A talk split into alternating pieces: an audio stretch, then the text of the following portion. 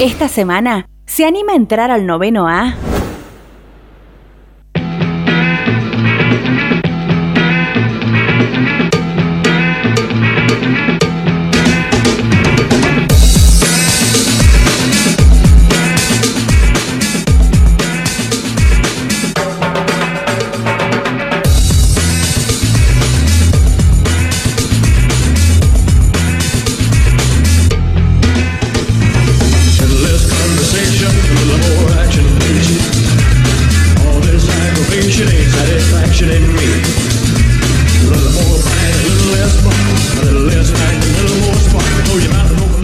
Volvió la historia del deporte, volvió Marcelino Gasewi. ¿Cómo andás, Turco? Javi, Susi. Hola, la Turco, audiencia, ¿cómo estás? están? Bienvenido. Gracias, gracias. Hoy, tío, vamos a hablar, ¿no? Ya que estamos, lo tenemos al turco presente, ¿vamos a hablar de un equipo turco, no? Sí, vamos a hablar de un equipo turco.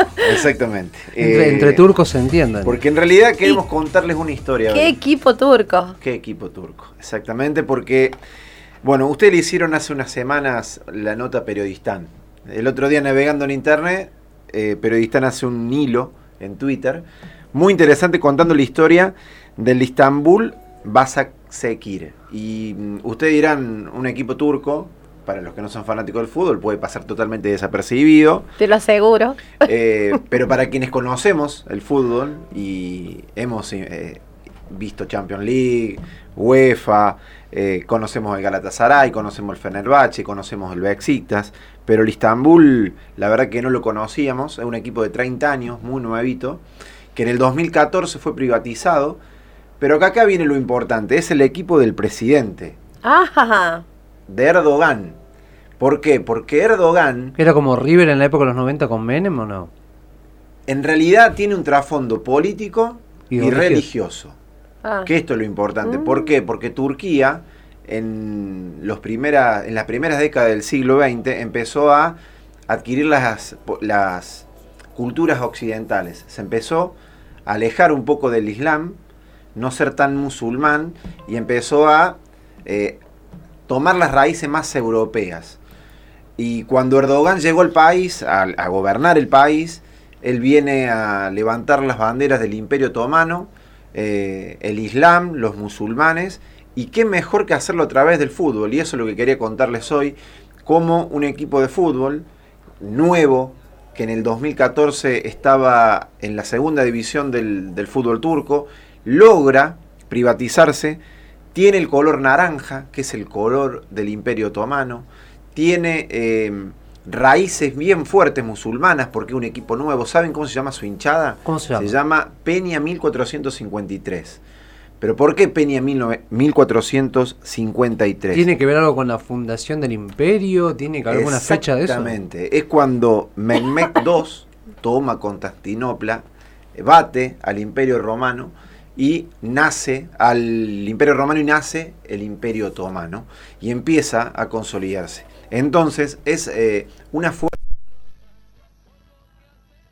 política para un presidente que quiere perpetuarse en el poder y lo eligió a través del fútbol. Quería contarles esta historia cortita y también tirar algunos pases entre ustedes con esos equipos que surgieron de la nada y que hoy son poderosos. Por ejemplo, el Red Bull Leipzig, que está por jugar los cuartos de final de la Champions League con el Atlético de Madrid en días nomás. Era un equipo alemán de la ciudad de Leipzig que estaba en la quinta división y vino la empresa que hace las bebidas energéticas, lo compró con mucha plata y se transformó hoy en uno de los equipos más importantes de Europa. Porque el Leipzig, que puede llegar a dar el batacazo en la Champions o no, eh, es un equipo ultra odiado, por ejemplo en Alemania, porque todos los equipos, los hinchas, lo consideran un equipo empresa.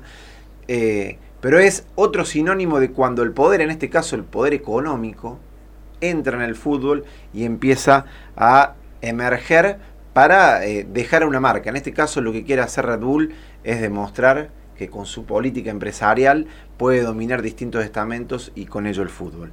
Y corto con la historia del Real Arroyo Seco, un equipo nuestro, argentino, de la localidad de Arroyo Seco, a 30 kilómetros de Rosario.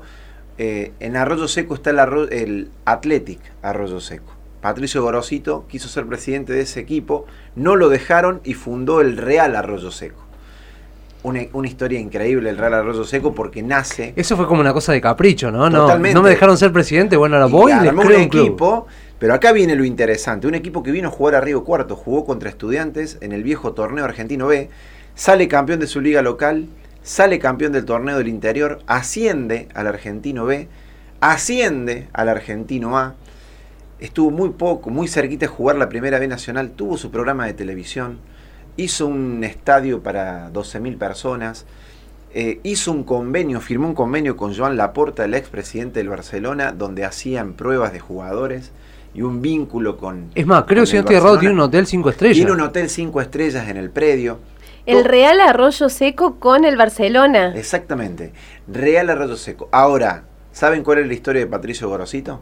¿Qué problema tenía? Patricio Gorosito en realidad era, está en este momento eh, preso, eh, porque él eh, empezaba a lavar plata, a limpiar plata, que venía del narcotráfico. Es la causa conocida como el carbón blanco. Él desde Chaco mandaba a Barcelona, y acá viene por qué el El- Barcelona. El, nexo con... Exactamente, mandaba a Barcelona en cargamentos de carbón cocaína. Cuando se lo descubre en Barcelona, se lo extradita a Argentina y en este momento está, obviamente, eh, pagando por ese delito. El Real Arroyo Seco, obviamente, se derrumbó. Rosario Central termina comprando el estadio, termina comprando todo el predio y es la historia de un equipo, en este caso, del poder económico, el poder que, convengamos que en ese momento Julio Grondona, presidente de AFA, hizo la vista gorda, como todo, pero bueno, historias de equipos relámpagos que aparecen de la nada.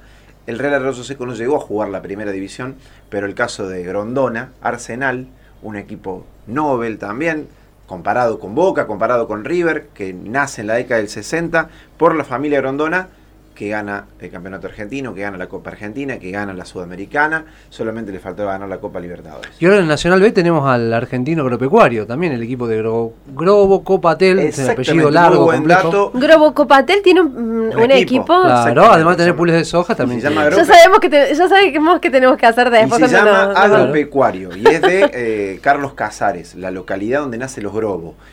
Y el último, Camioneros, de Moyano, que hoy está en el Federal A, un equipo también del Poder Sindical. Pero esa es la historia que le quería contar hoy. El fútbol y el poder. Mirá cuando un día se arme el Real Noveno A, por ejemplo. ¿Usted qué sería, arquero? Eh, no, yo sería, haría negocios con, no sé, con alguien. Vos serías gestor. El gestor. A lo mejor hacemos negocio con el Real Madrid, no sé, qué sé yo.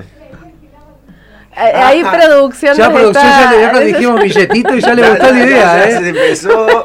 ya, Producción eh, se pero... eh, es gracioso porque producción es cero fútbol y de repente pero se le brillaron los ojos. dinero, pero claro. el poder.